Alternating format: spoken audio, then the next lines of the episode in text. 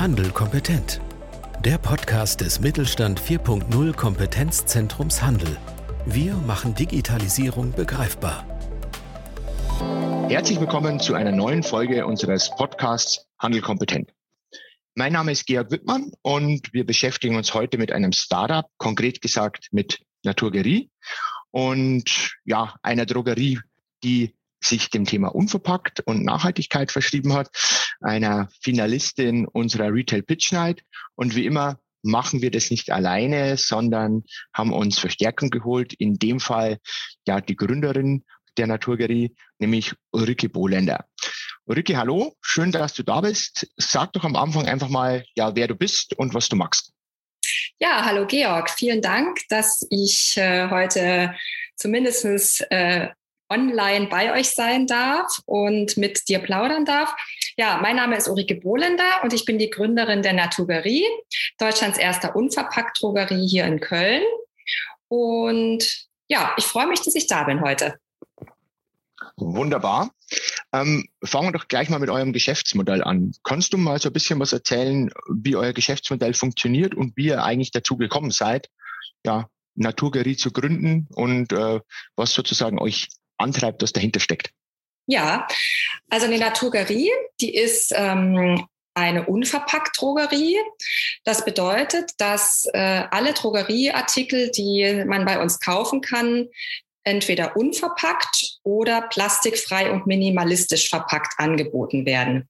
Im Endeffekt ist die Idee plastikfrei von innen als auch von außen. Also das heißt, die Produkte sind nicht nur äh, von außen plastikfrei, sondern auch die Inhaltsstoffe sind plastikfrei. Also man kann ja jetzt zum Beispiel daran denken, Mikroplastik oder alle andere Plastikkomponenten oder Erdölkomponenten wie Paraffine, Parabene und sonstige synthetische Inhalts- und Konservierungsstoffe, die mh, hm, leider oftmals in Drogerieartikeln zu finden sind. Die sind in unseren Produkten nicht vorhanden. Ähm, wir führen auch Produkte, die ich sage mal, zu 98 Prozent äh, regional in Deutschland gefertigt sind und nach ähm, Naturkosmetik-Siegeln zertifiziert sind beziehungsweise nach deren Vorgaben produziert sind, ähm, enthalten ähm, Bio-Inhaltsstoffe, Fairtrade-Rohstoffe und sind eigentlich auch von innen minimalistisch. Also die Inhaltsstoffeliste ist nicht so lang wie die der üblichen Drogerieartikel. Und ähm, genau. Also das heißt, bei uns kann man auch vom Sortiment her alles kaufen, was man in der herkömmlichen Drogerie kaufen kann.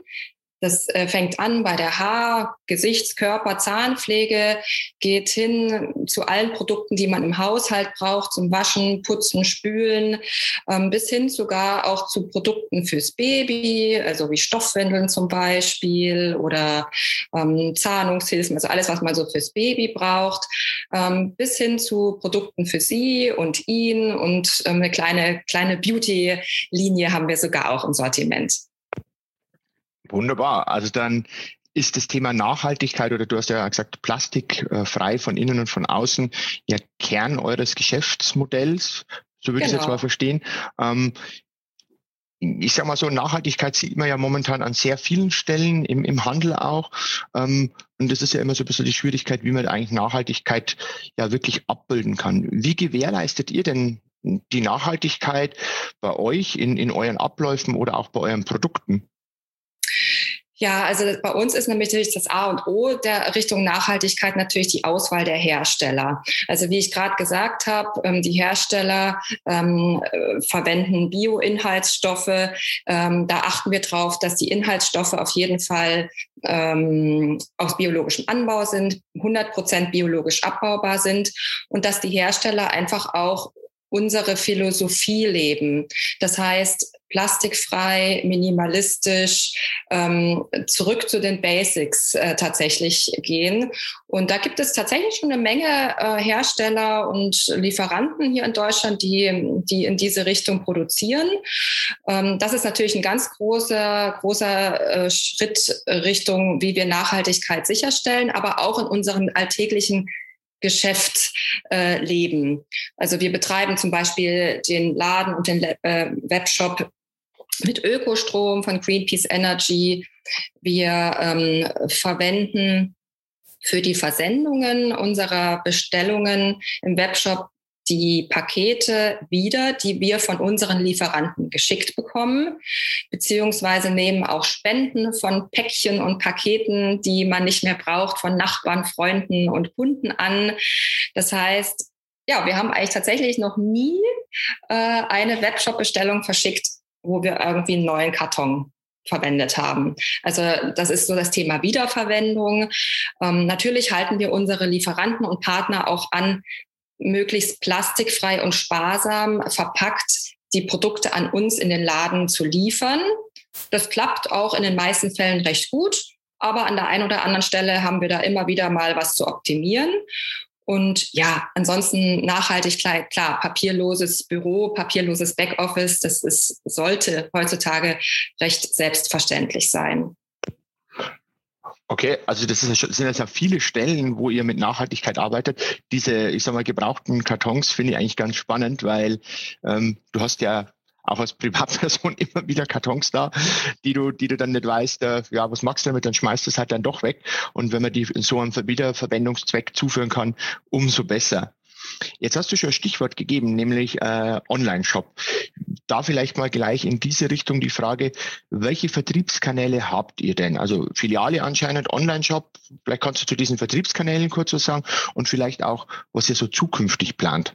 Ja, also ja, wir haben ähm, einen stationären Laden in der Lindenstraße in Köln. Und da kann man sich eben alle Produkte ähm, einkaufen, die, die man auch im Webshop findet, aber eigentlich noch viel mehr, weil das, äh, das, das Besondere ist natürlich, dass man im Laden auch die Produkte kaufen kann, die man sich selbst abfüllen kann oder die wir auch äh, für Kunden abfüllen.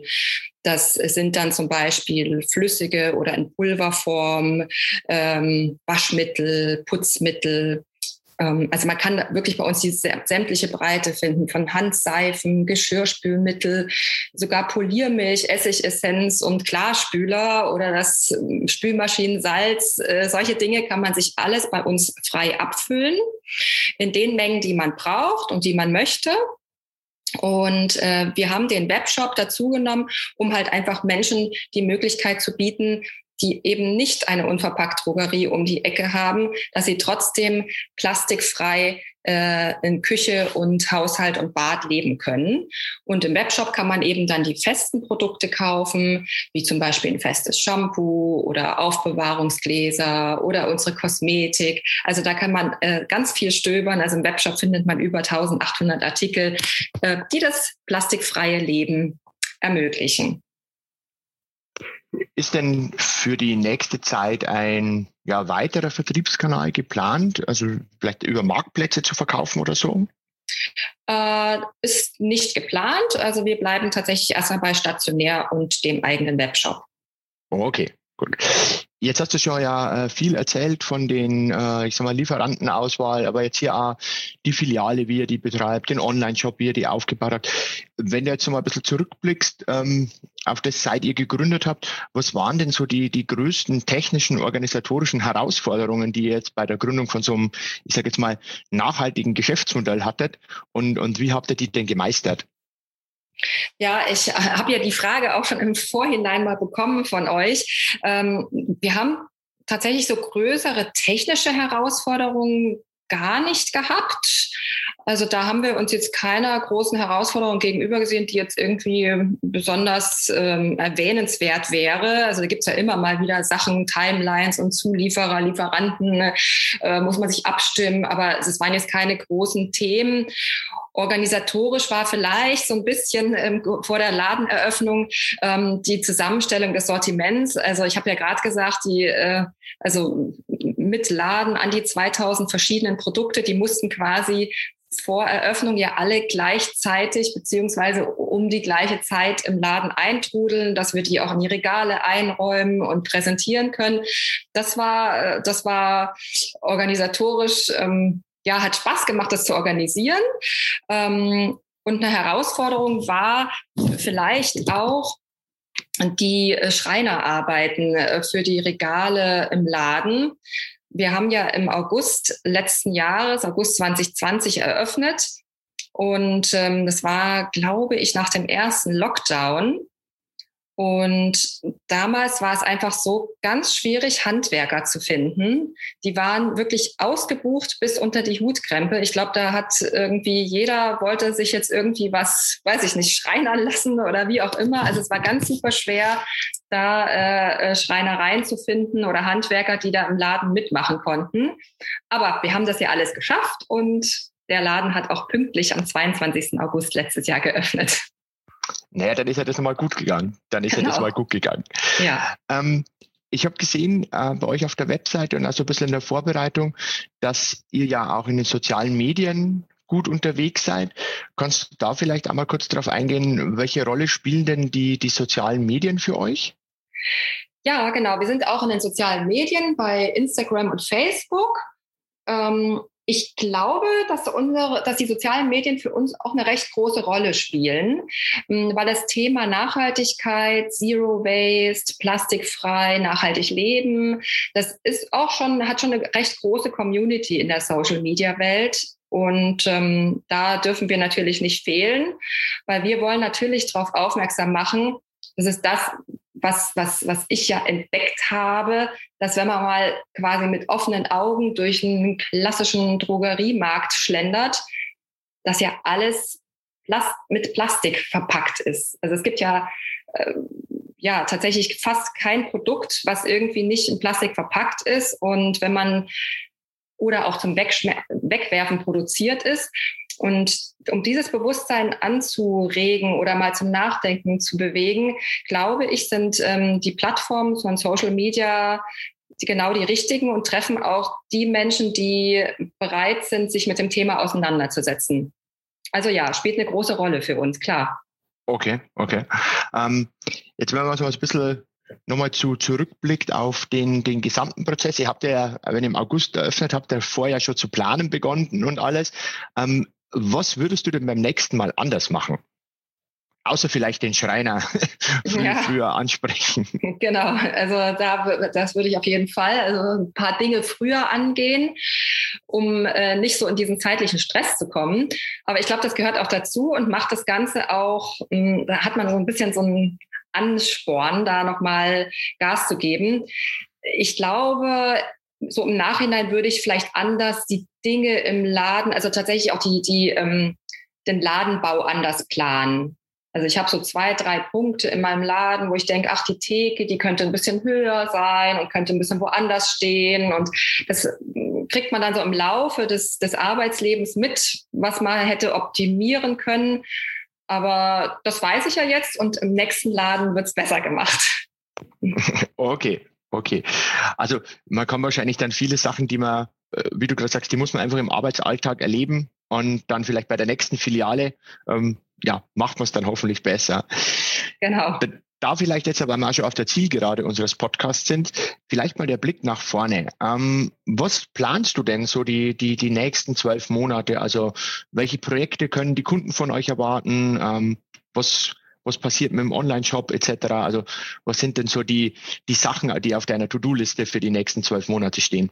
Ja, also der Online-Shop, den du jetzt gerade auch angesprochen hast, der wächst und stetig weiter. Also wir haben oftmals Kunden, die in den Laden kommen und sagen, Mensch, ich komme oftmals hier rein und einfach nur mal um zu entdecken, ihr habt ja ständig neue Produkte und das ist auch so. Also das, diese Wahrnehmung stimmt. Also wir nehmen ganz äh, oft neue Produkte mit ins Sortiment auf, von denen wir selbst natürlich sehr überzeugt sind und, und, und sagen, ja, das gehört einfach zum Zero-Waste-Leben dazu oder macht das Zero-Waste-Leben einfacher. Also man kann immer wieder was Neues entdecken. Ähm, wir werden auch in den nächsten zwölf Monaten eine eigene Serie an Produkten rausbringen, also eine kleine Eigenmarke äh, gestalten. Da kann man auch schon gespannt sein. Die wird natürlich auch im Bereich äh, Körperpflege sein. Und ja, das sind so die Themen, die wir jetzt in den nächsten zwölf Monaten erstmal angehen. Wir sind so ein bisschen auf die Bremse getreten, weil es natürlich ein bisschen unsicher ist, wie geht es jetzt weiter, auch mit den nächsten Lockdowns oder wie entwickelt sich einfach so der, die, die Welt des Einzelhandels. Deswegen sind das erstmal so die, mm, der Fokus wird jetzt erstmal so auf die eigene eigene Produktlinie gesetzt. Mhm. Ja, also sehr spannend auch, weil Eigenmarken, eigene Produktlinie, glaube ich, das ist was, wo, wo viele dann auch versuchen, ähm, mal was selber zu machen und sich auch zu differenzieren. Und also hört sich sehr spannend an, klingt auch sehr vernünftig. Ähm, ich habe mal für unsere nächsten zwölf Monate gleich mal aufgeschrieben, wir sollten da vielleicht nochmal sprechen, wenn du die, die Produktlinie gelauncht hast, dass ja. wir da dann einfach nochmal kleines Feedback holt. Wir sind schon am Ende unseres Podcasts, Ulrike. Ich sage an der Stelle vielen lieben Dank, dass du uns einen Einblick gegeben hast in die Naturgerie und in euer Konzept der Nachhaltigkeit, Zero Waste und ja, die Plastikvermeidung von innen und außen. Wünsche dir weiterhin viel Erfolg und hoffe, dass wir uns bald mal wiedersehen. Ja, vielen Dank, Georg, dass ich heute bei euch sein durfte und einen schönen Tag noch. Vielen Dank. So, liebe Zuhörer, dann sind wir heute auch schon am Ende unseres Podcasts. Wie immer der kurze Hinweis, weitere Podcasts gibt es bei kompetenzzentrumhandel.de auf der Webseite unter der Rubrik Podcasts und ich würde mich freuen, wenn wir uns bald mal wieder hören. Ja, bleiben Sie zuversichtlich. Mit Mittelstand Digital unterstützt das Bundesministerium für Wirtschaft und Energie die Digitalisierung in kleinen und mittleren Unternehmen und dem Handwerk. Weitere Informationen finden Sie auf unserer Webseite unter www.kompetenzzentrumhandel.de und auf www.mittelstand-digital.de.